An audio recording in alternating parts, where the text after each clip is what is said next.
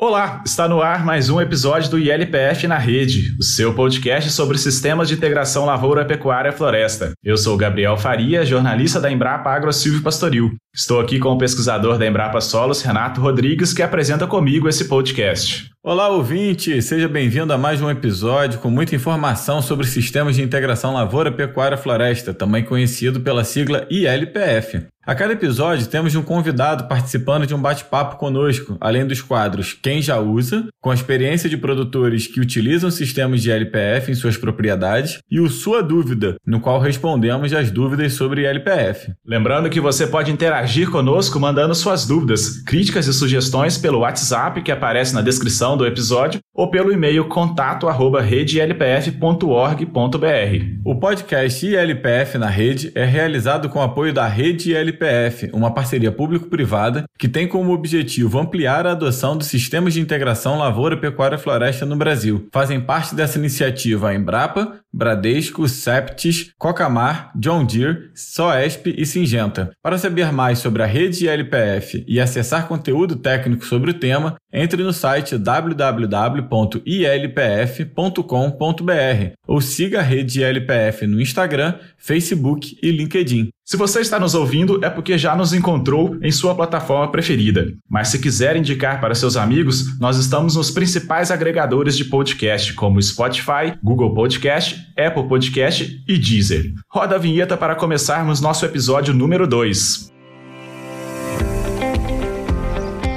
ILPF na rede. Informação no campo para uma produção mais sustentável.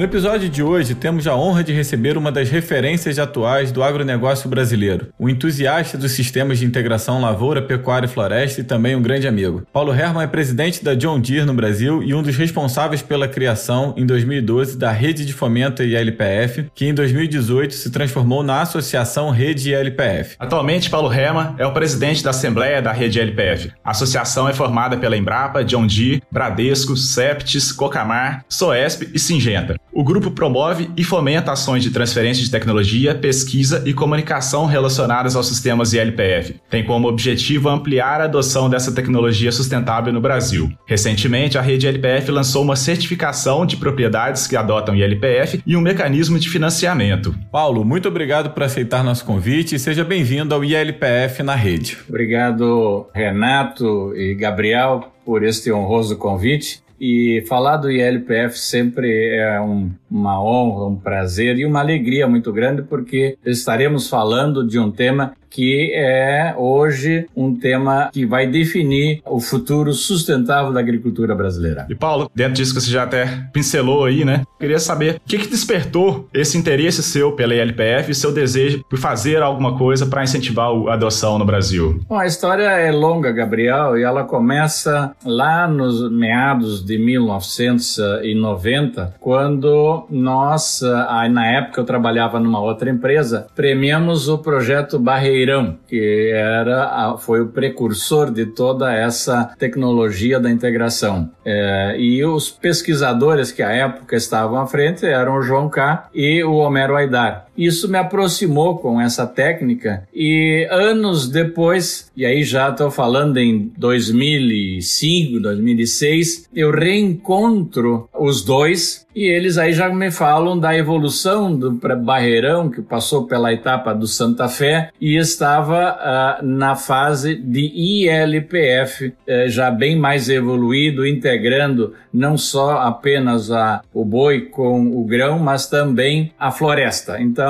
voltei a me aproximar deles e por aí nós caminhamos nesses últimos 12 anos, conforme o Renato falou. É, levando então para um contexto mais macro, né, para um contexto global, é, a gente vê uma pressão muito grande dos outros países, né, principalmente Europa e Estados Unidos, em relação à produção no Brasil e a preservação da floresta, da vegetação nativa, principalmente da Amazônia. Quando a gente fala em produção agrícola brasileira, seria então a ILPF o nosso grande trunfo para uma agricultura sustentável? É um dos, talvez o mais uh, atual e, e, o mais amplo. Mas nós, desde a década de 70, com a criação da Embrapa, e também é, com o apoio de alguns pioneiros, agricultores pioneiros do Paraná, nós já começamos a fazer o manejo de solo e água de maneira responsável por meio do plantio direto. Hoje, o plantio direto representa 60%, no mínimo, de todo o grão plantado no Brasil. O ILPF vai na sequência, eu diria assim, que é o neto do plantio direto. Na sequência do plantio direto, vem uma outra inovação lá na década de 90, que foi a segunda safra brasileira, né? A segunda safra que era antigamente denominada de safrinha, eh, ela passa a ser safrona, porque por meio da biotecnologia uh, e do desenvolvimento dos materiais, hoje nós conseguimos duas safras dentro do arco de chuvas uh, do centro-oeste, fazendo com que a segunda safra de milho seja duas vezes maior que a primeira e praticamente todo o algodão brasileiro, né, nós somos hoje o quarto maior produtor mundial de algodão, uh, ser plantado na, na janela da segunda safra. Então, esses são dois grandes precursores, e aí vem o ILPF como a terceira grande revolução, integrando todos esses conhecimentos, de que é de gestão de água, gestão de, de solos, produção de solos, a gente fala que o ILPF, na verdade, é uma fabricação de solos, porque por meio da incorporação de matéria orgânica nós reconstruímos as características físicas e químicas dos, dos solos brasileiros e aí nós conseguimos mostrar ao mundo, por isso, Renato, eu acredito tanto no ILPF, que esta tecnologia de intensificação, de verticalização da agricultura é a saída para que se possa produzir mais sem fazer pressão sobre os biomas que precisam ser preservados. Paulo, hoje a gente já fala em torno de 17 milhões de hectares é, com ILPF no Brasil, né? Quando a gente fala só o número, muitas vezes não, não dá a dimensão do que, que é isso, né? 17 milhões é quase todo o território do Uruguai, né? E a gente, a rede LPF tem a meta até 2030 chegar a 30 milhões, aí fazendo essa mesma analogia, é o território da Itália, com uma tecnologia sustentável, né? Como que o setor agropecuário brasileiro pode aproveitar melhor isso essa expansão tão grande de uma tecnologia que é sustentável? Olha, eu acho que o agricultor brasileiro, se tem uma coisa que ele sabe fazer, é conta. Ah, essa expansão dos 2 milhões de hectares que nós tínhamos, ou menos, há 10, 12 anos atrás, para os 17 de hoje, são uma prova típica de que, fazendo as contas, este é um sistema altamente rentável, além de ser resiliente, além de ser uma pistola de três ou quatro canos, que eu sempre uso como figura de linguagem, para mostrar de que uma atividade de risco como é a agricultura pode mitigar muitos desses riscos de clima, de mercado, tendo várias receitas ao longo do ano, em diferentes no segmento do grão, no segmento da carne, no segmento da própria floresta. Então, esse sistema se impôs por si só e os agricultores perceberam logo que isso aí é altamente vantajoso. Então, a outra que o sistema tem é de que ele não é direcionado para o pequeno, médio ou grande. Ele é aplicável, Gabriel, em qualquer estrutura fundiária. O pequeno, por natureza, é o integrador.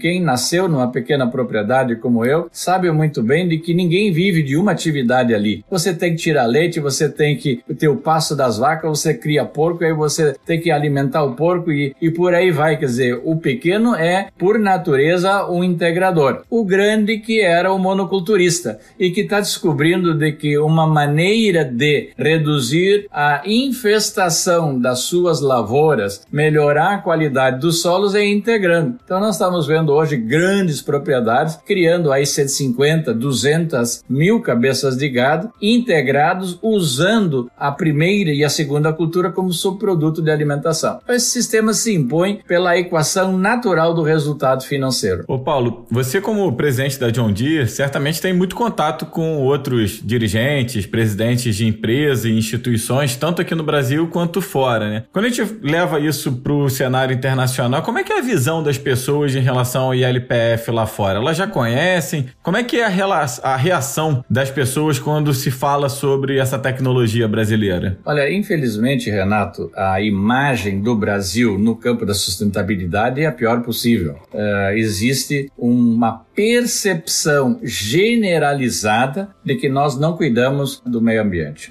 Essa é uma percepção. E percepção a gente gente tem que respeitar. Percepção não quer dizer que seja certo ou seja errado. É uma percepção. Se a pessoa acha que eu sou arrogante, é, é o direito que ela tem. Eu não vou mudar a opinião dela só dizendo que eu não sou arrogante. E o Brasil não está fazendo ações concretas na direção de mostrar de que essa percepção, quem sabe, não é de todo verdadeira. Então, quando você tem um quadro em que a percepção generalizada ela é contrária ao que você está fazendo, fica muito difícil você dizer, olha, aqui está o ILPF, aqui é a solução para todos os males. E o ILPF vai ser parte de uma das narrativas que nós vamos precisar construir no sentido de mostrar de que existe sim coisa errada Existe sim desmatamento, existe sim queimadas ilegais, entretanto, e não são mais que 5% dos agricultores que estão no lado ilegal da atividade. Como em qualquer atividade,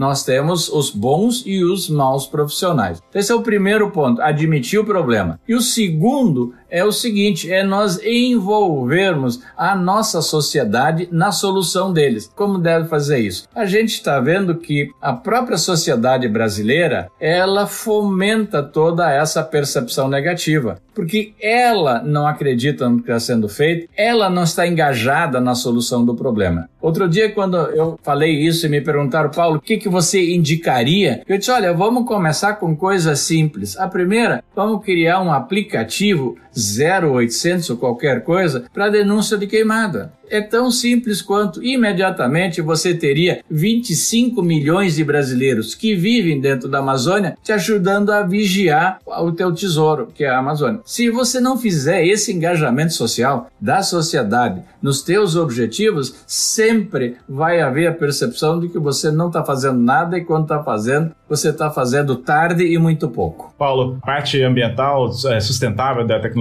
à parte, mas reforçando essa mesma pergunta do Renato, na parte técnica, quando você fala, nós estamos fazendo aqui no Brasil lavoura, pecuária e madeira é, numa mesma área, qual que é a reação do que o pessoal tem? O pessoal tem essa noção lá fora desse potencial produtivo que nós temos? A reação é de espanto, porque a agricultura mais eh, forte né, do mundo é americana. E a, o sistema americano de produção é você planta uma cultura ou outra, uma depois da outra, fazendo a rotação, mas nunca uma e outra na mesma área. Né? Então, quando um agricultor americano fala, ah, eu vou plantar tanto de soja, eu vou plantar tanto de milho, ele não está falando na mesma área, ele está falando de áreas adjacentes. Né? Então, quando nós começamos a falar em segunda safra, que, por exemplo, um agricultor que tem 5 mil hectares e ele declara que planta 10 mil hectares, esse foi o primeiro choque. Nós tivemos que ensinar o pessoal do banco a dizer o seguinte: é possível sim uma pessoa que tem 5 mil hectares sem arrendar plantar 10 mil. Simples como isso, né? Como é que o cara tem 5 mil hectares e agora está declarando que planta 10 e não tem nenhuma área arrendada? Resposta é essa, segunda safra. Aí vem, para complicar, eles acabaram de entender, aí vem a terceira, a outra, que é a integração, que é mais complexa ainda, porque além de tudo isso, você ainda cria boi naquela área, que você ainda tem uma área reservada à florestal. A hora que entenderam isso aí, viram que tinha um tesouro na mão tinha uma tecnologia, né? E para quem é um pouco mais futurista do que nós, nós estamos olhando o Brasil, estamos olhando que ainda tem 10 milhões de hectares que podem ser integrados no Mato Grosso. Aí na tua região, aí de Sinop, tem muita área de pastagem nativa ou degradada e não tem nada a ver com o bioma da Amazônia, não tem mais árvore ali, já é uma área aberta. Quando você leva para esse aspecto que tem tudo isso no Brasil, mas que é só você atravessar o oceano Atlântico e você vai pousar na África, que inteirinha pode ser cultivada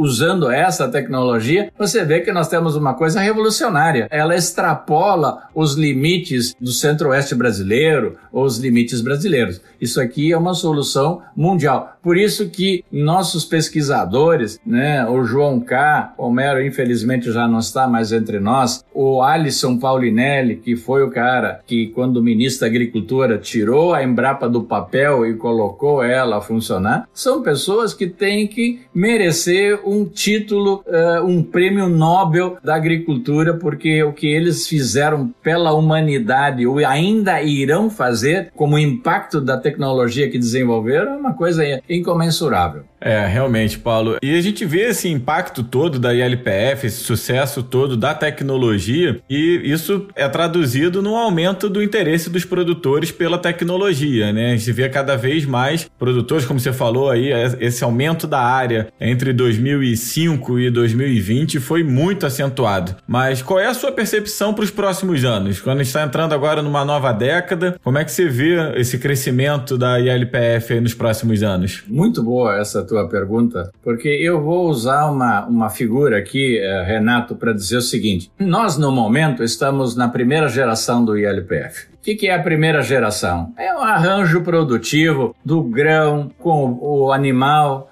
com a floresta, joga para cá, joga para lá, combina isso, combina aquilo, faz a feno tropical, essa coisa toda. Isso para mim é a primeira geração do ILPF. São os arranjos produtivos possíveis e os mais rentáveis dentro daquela área ali. A segunda geração do ILPF é que nós vamos entrar, já estamos começando a botar a mão nela, é quando nós vamos trabalhar a questão ambiental os créditos dos serviços ambientais decorrentes dessa tecnologia. Aí não tem nada a ver com a arroba de boi produzida ou a tonelada de soja produzida. Aqui tem a ver com a prática sustentável que aquela unidade produtiva implementou. E aí nós estamos falando de rastreabilidade, estamos falando de créditos de carbono, estamos falando de acessos a linhas de créditos internacionais com taxas de juros referenciadas aos indicadores ambientais e por aí vai.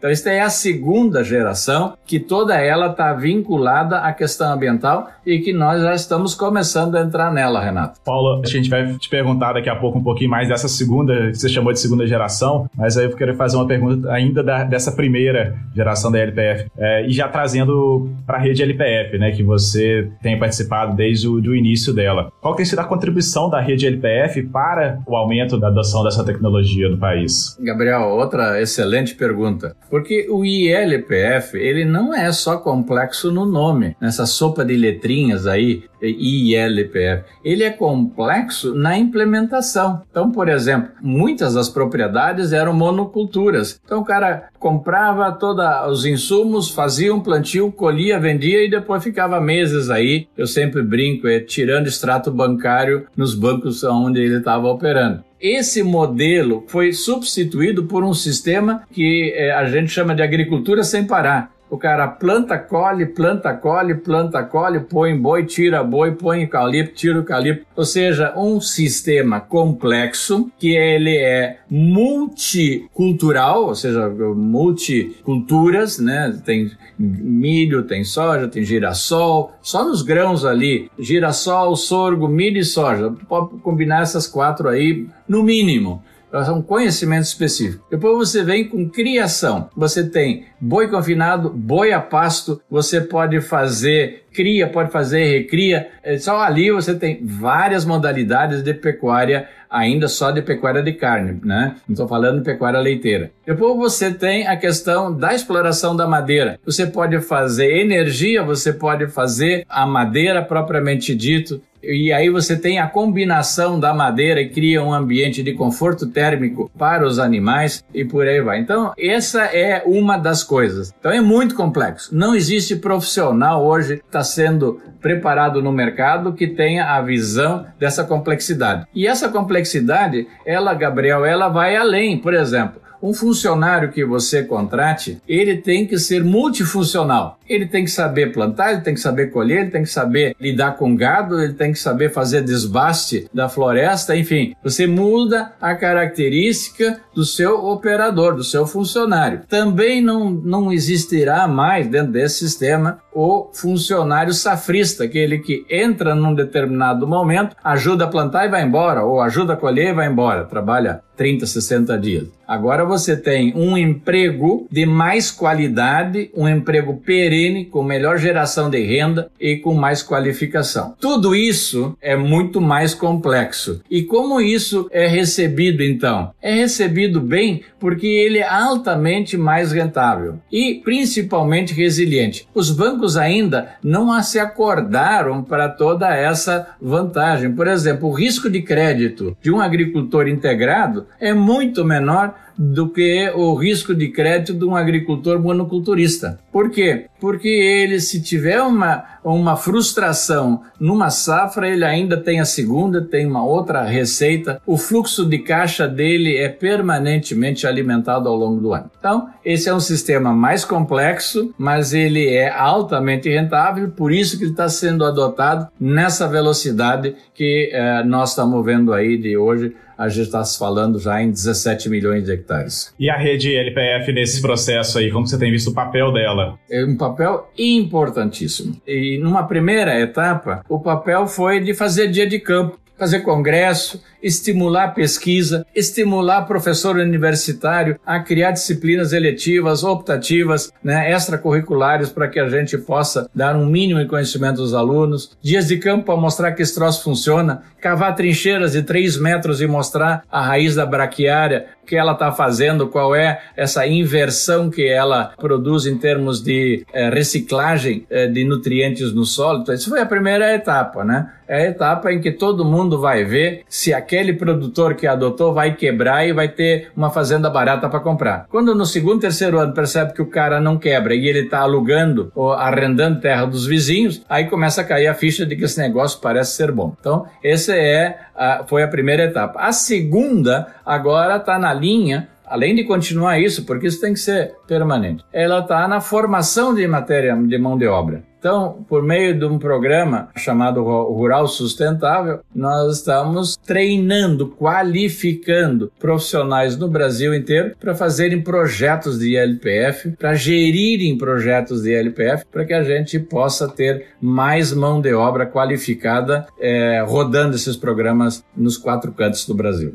Ô Paulo, eu gostei muito da sua classificação para tecnologia e ILPF. Eu acho que a rede ILPF também pode ser dividida dividida em fase 1 e agora a gente está entrando numa rede LPF 2.0, né? Depois que ela virou associação, ela mudou muito, né? Então, na primeira fase da rede, a gente teve muito esse trabalho de transferência de tecnologia, que foi muito importante para divulgação da tecnologia. Hoje ela é uma tecnologia conhecida. E agora entrando na fase rede LPF 2.0, a gente vem trabalhando muito com a questão da capacitação, mas também muito com certificação de propriedades e até o lançamento de um mecanismo financeiro, né, que foi a grande novidade da rede LPF esse ano. É, como é que você vê esses dois processos, né, a certificação e o mecanismo financeiro, na aceleração do processo de adoção da tecnologia LPF no Brasil? Ah, boa, boa questão, Renato. Realmente nós estamos no meio dessa discussão dos, uh, do SAF, né, do, do uh, sistema de financiamento com base de indicadores ambientais. Isso é um sistema mundial com, com recursos globais destinados a essa finalidade, mas para isso precisamos certificar as fazendas, as propriedades e a partir do indexador do índice ambiental de cada fazenda certificada, ela passa a obter um determinado rebate sobre a taxa de juros que ela capta para fazer os seus investimentos. É um mecanismo novo,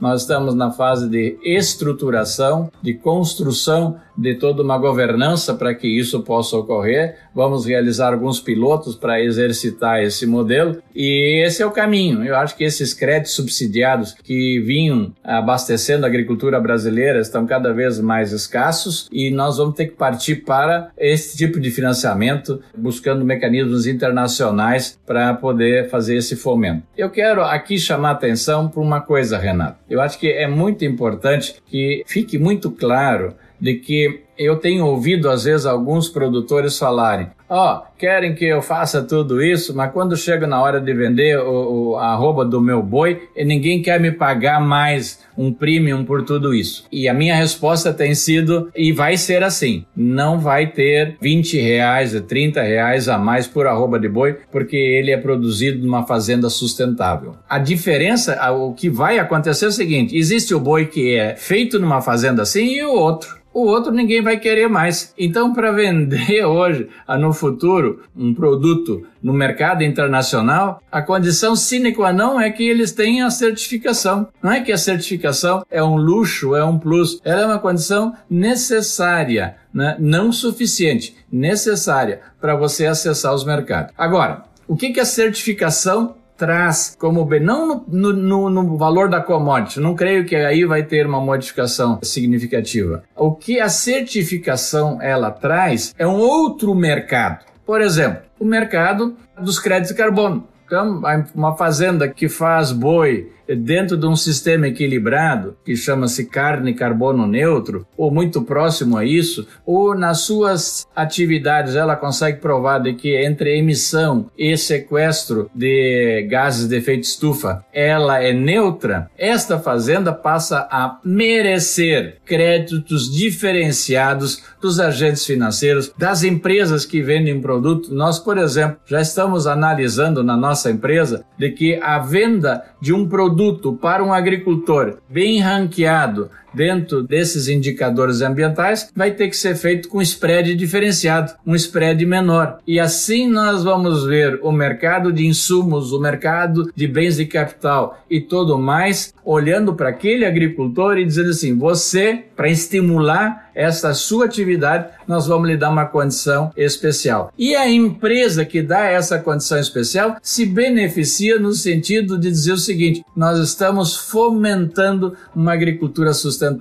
Nós estamos criando condições para que ele faça a expansão. Então, é, eu acho que é um mundo diferente. Nós temos que pensar de uma maneira mais ampla, mais holística, mais global, né? É, e que os ganhos não virão só da commodity produzida, mas do entorno aonde essa commodity ocorre e é produzida. Paulo, pelo que a gente acompanha, né, a rede LPF é uma parceria público-privada que tem tido um certo sucesso, né? E eu não me esqueço, uma vez, uma reunião, um evento que eu estava, que você falava que a rede de fomento ou a associação rede LPF, o recurso que as empresas associadas colocavam, era aquele combustível para tirar o carro da concessionária e chegar até o posto de combustível, né? minha pergunta é sobre o futuro da rede. Agora que a gente já chegou no posto de combustível, já está se abastecendo, o que você pensa de futuro para a rede LPF? Onde você vê chegar? Ah, que legal que você lembrou disso aí, mas esse foi um discurso muito repetido logo no início, que as pessoas achavam que, ó, e agora eu pego X mil reais da empresa A e da B e da C, e isso é a rede de fomento do ILPF. Eu digo, só um pouquinho, não vamos perder tempo aqui para administrar 4, 5 milhões de reais, 3 milhões de reais. O objetivo é muito maior. Isto é apenas aqueles litrinhos de combustível para você sair da concessionária e chegar no primeiro posto. Ali que nós vamos nos abastecer. E nesse momento, nós estamos exatamente com a bomba do posto no nosso tanque. De que maneira? Nós submetemos o projeto do ILPF, do SAF, né, de como financiar a expansão do ILPF para organismos internacionais. Fomos extremamente bem recebidos. O nosso projeto foi considerado um dos melhores que foi submetido nos últimos anos. Nós já conseguimos captar algumas dezenas de milhões de dólares, o que é muito pouco perante a nossa ambição. Nossa ambição, não queremos começar a falar de bilhão e não de reais, bilhão de euros, bilhão de dólares. Né? Eu me lembro muito bem é, quando o Renato se juntou a nós, né? eu disse, Renato, nós temos que dar um jeito de conseguir 100 milhões de dólares porque esse negócio de 3 milhões, 4 milhões que nós estávamos manejando, essa gasolinazinha, Gabriel, estava me irritando. Eu disse, Renato, tu vem agora para nos ajudar, eu quero 100 milhões de dólares. E ele se vira assim, Paulo, mas tu é pouco ambicioso, eu quero um bilhão de dólares. Aí eu disse, porra, eu arrumei o cara certo. Um garoto visionário é tudo que a gente precisa, né? E agora eu tô vendo que além de visionário, ele estava enxergando a coisa certa. Nós já estamos com promessa de bilhão de euros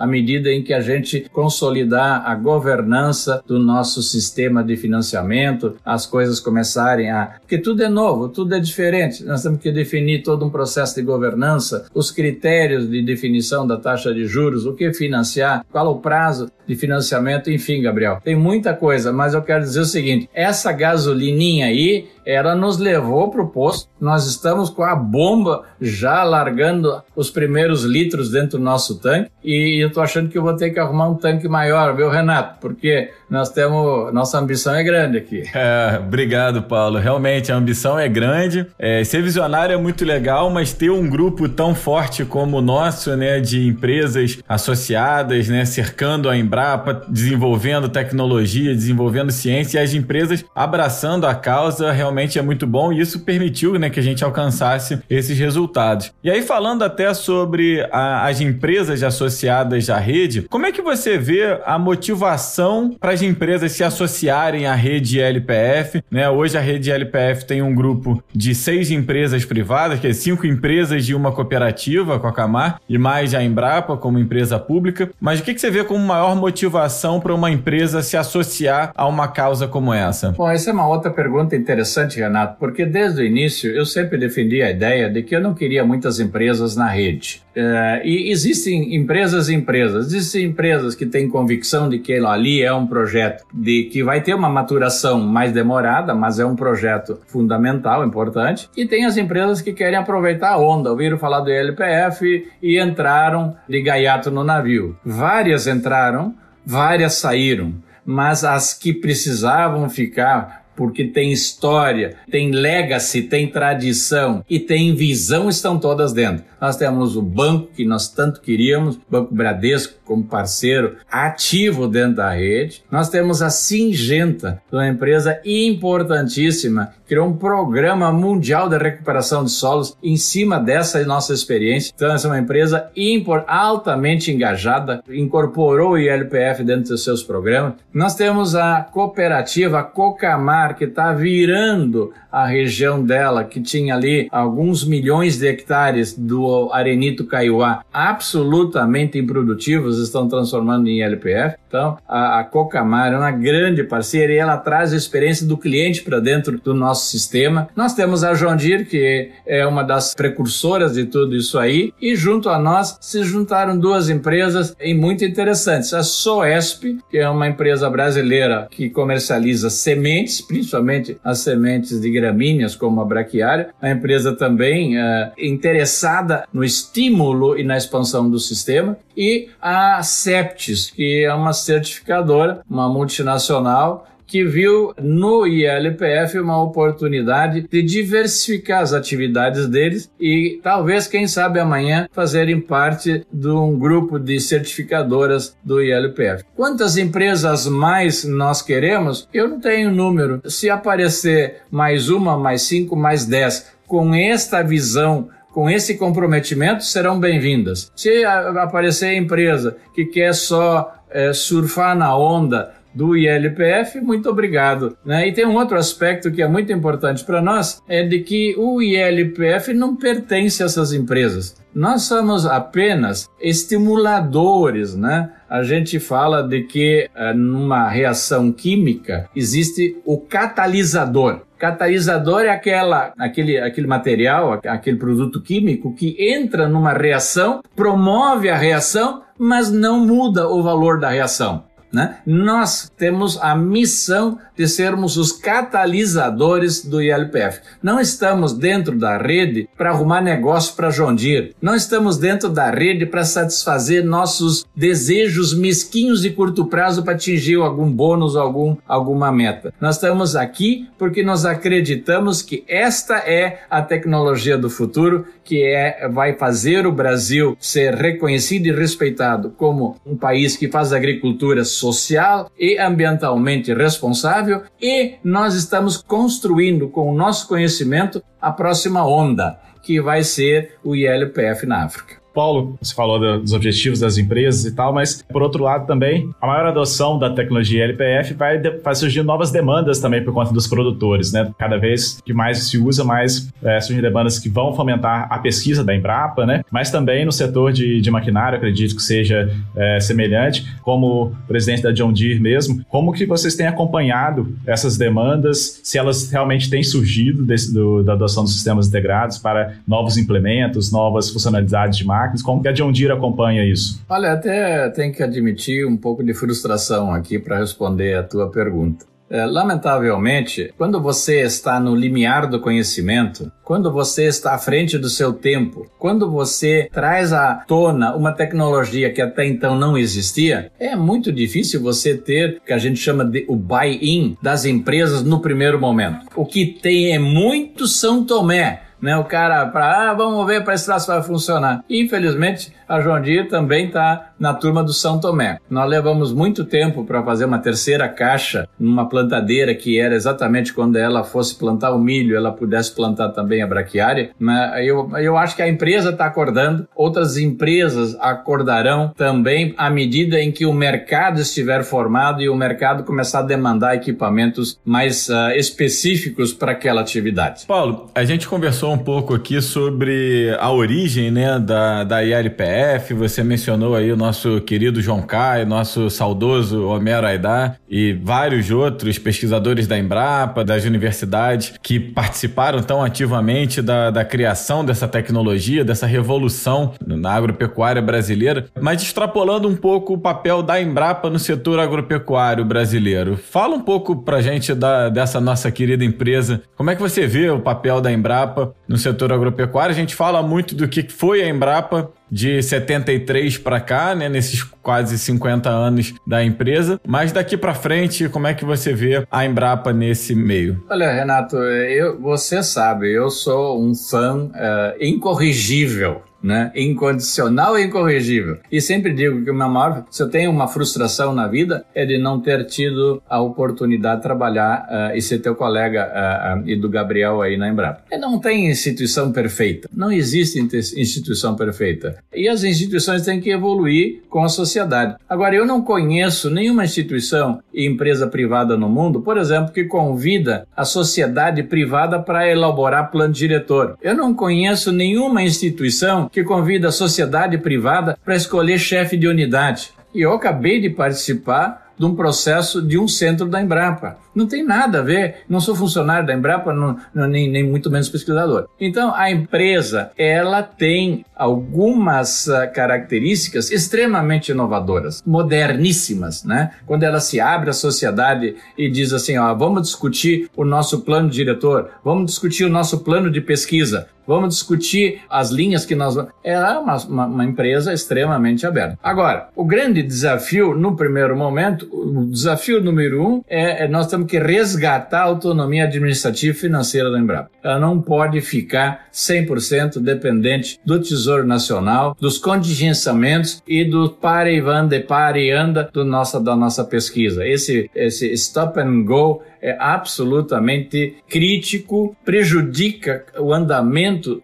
da ciência de uma maneira assim extremamente grave. Nós precisamos, como outras instituições do mundo, vender nossos ativos tecnológicos, é captar recursos da iniciativa privada para poder suplementar o nosso orçamento. Nosso orçamento não pode ficar dependendo apenas uh, do Tesouro Nacional. Esse é o primeiro ponto. O segundo é o aspecto de que nós temos que repensar o nosso modelo de pesquisa. Uh, nosso modelo ainda ele tem uma mistura entre centros de produto, centros regionais. Eu acho que ali tem uma oportunidade da gente fazer uma, um estudo mais aprofundado para discutir sistemas integrados de produção. Aonde eu vou encaixar o ILPF? O ILPF ele está em praticamente todas as unidades da Embrapa, mas falta uma matriz aonde a gente possa dizer aqui roda a essência do ILPF, a essência dos sistemas integrados de produção, a essência da informática na agricultura, a essência da questão da economia agrícola, hora que nós botarmos dinheiro suficiente dentro da instituição, acaba o chororó. E sem chororó é só nos sentarmos, capacidade, competência, conhecimento e mentes brilhantes nós temos para definir o rumo dessa empresa. Então, falta muito pouco. E o passado está aí para dizer que esses 50 anos do Brasil, onde saímos de importadores de comida, que não conseguimos alimentar uh, 50, 80 milhões de brasileiros, para exportadores, que além dos 211 milhões de brasileiros ainda alimentamos um bilhão e meio, ao redor do mundo. Isso aí tem as digitais. É só botar uma lupa em cima e essa digital chama-se Embrapa. Não tenham dúvida disso. E, e, quem tem um passado, um legado desse porte, tem um futuro certamente brilhante pela frente. Basta a gente só acertar direitinho aí esse trem nos trilhos corretos. Paulo, com essas palavras suas, a gente gostaria de é, agradecê-lo pela participação aqui nesse episódio do ILPF na Rede. Certamente um bate-papo muito bom, muito rico, né? Muitas informações. Muito obrigado pela sua disponibilidade aqui conosco. É, foi uma honra. Uh conversar com vocês. E eu volto a dizer, queria ainda voltar um pouquinho na pergunta anterior. Eu sou tão viciado, né, addicted do Embrapa, né? Eu sou viciado na Embrapa, porque você vê novos talentos aparecendo, brotando em todos os nossos centros, gente brilhante que só precisa de uma oportunidade, de um realinhamento nesses dois, nessas duas direções aí. Dinheiro na, no caixa a partir da gente poder fazer captações e 100% do captado ficar dentro do caixa da Embrapa e um realinhamento que também não não é macro, é um realinhamento uh, razoável, mas nada que eu precise reescrever os princípios da instituição. Então, essa mescla de nossos pesquisadores, pioneiros, que nós ainda temos muitos dentro da casa, né? Se tu tirar a camisa deles, eles tatuaram a Embrapa no corpo, não é nem na camisa, né? Com esses jovens que estão chegando, eu estou vendo o Renato aqui na minha frente, né? Um jovem talento, né? Essa empresa tem um futuro maravilhoso. E a agricultura brasileira, se corrigir também um pouco essa questão ambiental, e nós começarmos a mostrar, ficar menos, uh, ah, dizer porque o cara, ah, porque o cara tá falando isso porque é competidor, porque ele tá com ciúme da gente. Vamos parar com esse troço. Nós temos uma percepção a ser alterada. E essa percepção a gente não muda com truculência, não muda com, com palavras, a gente muda com atos, né? E envolvendo a sociedade como um todo nesse processo. Não podemos ter os brasileiros dando tiro no nosso próprio pé. Mais uma vez, obrigado pela oportunidade. Cumprimento a vocês dois, Renato e Gabriel, pela iniciativa desses uh, podcasts. Eu acho que é importante a gente comunicar, comunicar e comunicar. Temos um diamante na nossa mão que se chama integração lavoura, pecuária e floresta. Muito obrigado. Tá aí conversamos então com Paulo Herman, presidente da John Deere Brasil, presidente também da Assembleia da Associação Rede LPF. Muito obrigado pela participação. Vamos seguir com o nosso episódio que ainda temos muita informação pela frente. A ILPF é uma estratégia de produção que deve ser adaptada a cada realidade. O produtor que pretende adotar deve levar em conta o bioma onde está, o clima, relevo da fazenda, mercado local, logística e também sua própria aptidão para a atividade. Para mostrar essa diversidade de situações, trazemos a cada episódio um exemplo de quem já usa ILPF Brasil afora. A experiência desses produtores pode servir de inspiração para você que ainda não trabalha com ILPF ou mesmo como ideia de melhoria para você você que já faz a integração. A experiência que mostraremos nesse episódio vem lá dos Pampas Gaúchos, no município de Pedras Altas, no Rio Grande do Sul. Lá, o produtor Gabriel Fernandes faz integração lavoura-pecuária com o uso de forrageiras de inverno como o azevém para o passeio de bovinos e bubalinos. Agradecemos à colega jornalista Cristiane Betempes pelo apoio na gravação deste depoimento. Vamos conhecer essa experiência. Meu nome é Gabriel Fernandes, eu sou administrador de empresas, sou gestor da Estância Santa Maria. A Estância Santa Maria pertence a um grupo familiar, eh, minha mãe, eu e meus dois irmãos. Nós estamos localizados no interior do município de Pedras Altas, no Rio Grande do Sul, fronteira com o Uruguai, bem ao sul do Brasil. Trabalhamos com ILP. Não vou conceituar ILP, mas tentar falar um pouco do que fazemos na nossa propriedade com a nossa ILP. Montamos dentro da ILP um sistema integrado de quatro negócios. Um negócio seria soja irrigada, 95% da nossa área de soja é irrigada sob pivô central. Acreditamos muito na irrigação. Outro negócio seria um ciclo completo de animais angus, A gente faz desde o terneiro, a vaca, o terneiro até o boi final, um ciclo completo da espécie de búfalos. E temos também uma semente de pastagem de azevém BRS ponteio, que é uma semente utilizada em clima frio. Como estamos uh, na fronteira com o Uruguai, no sul do Brasil, nosso inverno é frio e o azevém BRS Ponteio vai muito bem nessa região. No inverno, então, utilizamos esses pastos de inverno uh, e no verão utilizamos os pastos de verão, principalmente o capim sudão BRS Estribo, também uma variedade da Embrapa, somos parceiros, onde engordamos as categorias e recriamos os animais jovens, tanto búfalos quanto ângulos. Essa rotação de culturas nos propicia a diminuição de doenças na soja, aumenta a produtividade da soja em 10%, nos dá então sustentabilidade né, no sistema soja. Para o gado, aumento de alimento né, no período seco, que é o nosso verão, nosso verão aqui é muito seco, e potencializa a engorda dos animais. Para a família, a estabilidade produtiva é muito importante. Por isso, diversificamos em quatro negócios. Utilizamos como ferramenta principal a irrigação e adubação. Como ferramenta auxiliar, o pastoreio horário, principalmente nos vazios forrageiros, que são quando se troca de estações de inverno para verão e de verão para inverno. Para ter maior produtividade, respeitamos a época de plantio, tanto na soja quanto na pastagem. Maior produtividade vamos ter quando temos mais tempo de utilização das pastagens. Nossa ideia é trabalhar sempre com alta potencial de produção. Na soja, boa genética, boa semente, lavoura do cinema. No gado, desde o terneiro até o boi, animais de boa genética. Utilizamos entório nas fêmeas aos 14 meses, potencial alto de ganho nas pastagens, explorar o máximo as pastagens, potencial alto de produtividade no campo nativo adubado, potencial alto de produtividade no capim sudão. Salientamos que adubamos a lavoura na fase lavoura e a pecuária na fase pecuária. Buscamos na soja uma produtividade média de 70 sacos por hectare. Lembrando que nossa soja, 95% dela é irrigada. Na pecuária, buscamos uma alta prenhez, uma alta repetição de cria. Desmamar um terneiro pesado entre 250 a 270 quilos. Vender um boi novo até os 24 meses com peso entre 570 e 600 quilos de peso vivo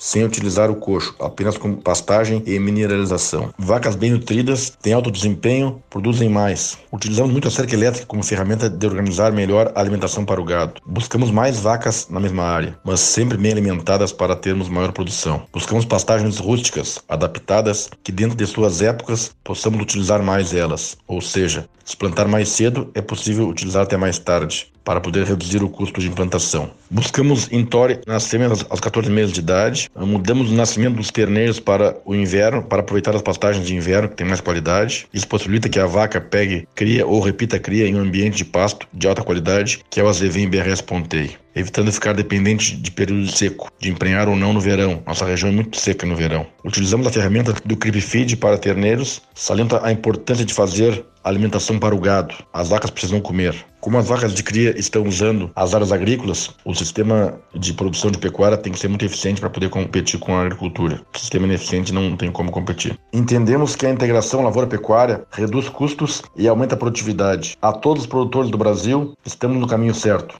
Se você quiser conhecer outros casos de produtores que usam sistemas de ILPF, acesse o site www.ilpf.com.br e clique no menu Quem já usa. Se tiver uma sugestão de propriedade que você conhece ou quer contar a sua experiência com o ILPF, entre em contato conosco pelo contato@redeilpf.org.br.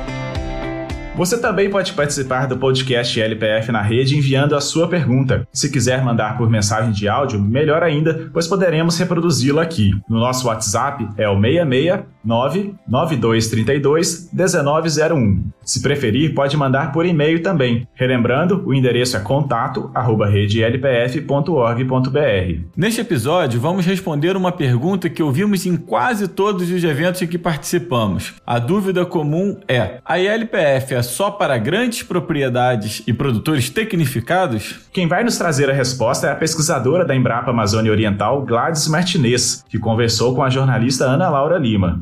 Olá, eu sou Gladys Beatriz Martinez, pesquisadora da Embrapa Amazônia Oriental. Sistemas ILPF podem ser utilizados em qualquer tamanho de área. O que é importante salientar que os sistemas ILPF se usa as mesmas tecnologias do monocultivo. Somente a forma com que elas são instaladas no campo, o arranjo dos componentes é que é o diferencial. Então, qualquer tamanho de área é passível de se colocar sistemas integrados nas suas diferentes modalidades. É importante ressaltar que o processo produtivo é o mesmo para o pequeno, médio produtor. Por exemplo, o preparo do solo, o plantio, exceto os espaçamentos, né? É importante é, para cada caso a gente uh, espaçamento de árvores, por exemplo, é importante que a gente defina antecipadamente o que é mais adequado quando se coloca conjuntamente com a, os grãos ou outro cultivo e as árvores. Bem, então pode se perguntar qual o diferencial entre o pequeno e o grande produtor. É muito importante nós estarmos atentos a isso, já que estamos considerando que pode ser utilizado em qualquer tamanho de área, de 2, 3, 4, 5 hectares até 5 mil ou 10 mil ou mais. Então, dois aspectos são fundamentais de, de, de, se analisar. Vamos considerar as ferramentas como ferramentas,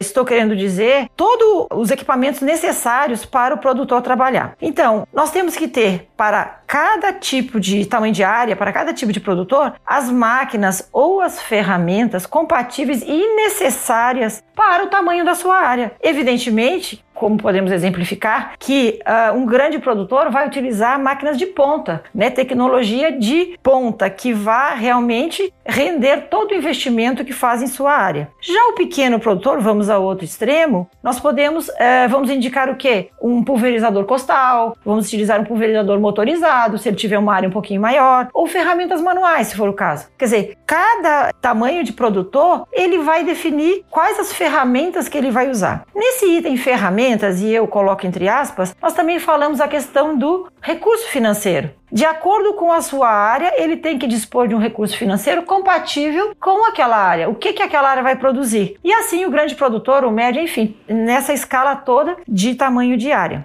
Bem, o segundo aspecto que eu considero extremamente importante é cultural. Então nós temos o pequeno produtor que vem de uma tradição de pai para filho, com pouca interferência da tecnologia, né? Os pequenos produtores, e aí eu destaco fortemente norte e nordeste, porque tem uma dificuldade muito grande dessa informação chegar a este produtor. Então nós temos que entender que o produtor não usa com muita facilidade a internet. Hoje já tem o celular, que já é uma, uma ferramenta de comunicação, e o rádio, mas assim, a dificuldade desses produtores terem informação e aplicá-la, porque só ter a informação não significa aplicar corretamente. Então, os grandes produtores, eles têm, estão em cooperativas, estão em sindicatos, e essas instituições que são fortes, elas já trazem naturalmente e trazem a discussão e a aplicação de tecnologias de ponta. Então, é muito fácil o produtor ter esse conhecimento. Já o pequeno não, apesar de estar também em, em, em comunidade, em associações, mas a tecnologia custa a chegar. Então, esse produtor tem dificuldade em conhecer para poder querer. Então, ele tem que, o produtor tem que desejar aquela tecnologia olhando para a sua propriedade, para a melhoria da sua propriedade. Então, este é o grande, a grande limitação, não em tamanho de área. Eu gostaria de fazer dois exemplos para finalizar. O componente arbóreo, por exemplo, é muito importante para as pequenas propriedades, principalmente de leite. E aí eu dou um outro exemplo, para as grandes propriedades utilizam os blocos de árvores eh, no inverno para evitar as, os ventos fortes, que os animais sintam muito o impacto dos ventos fortes. Então são dois grandes exemplos de utilização de sistemas integrados, especificamente com componente florestal.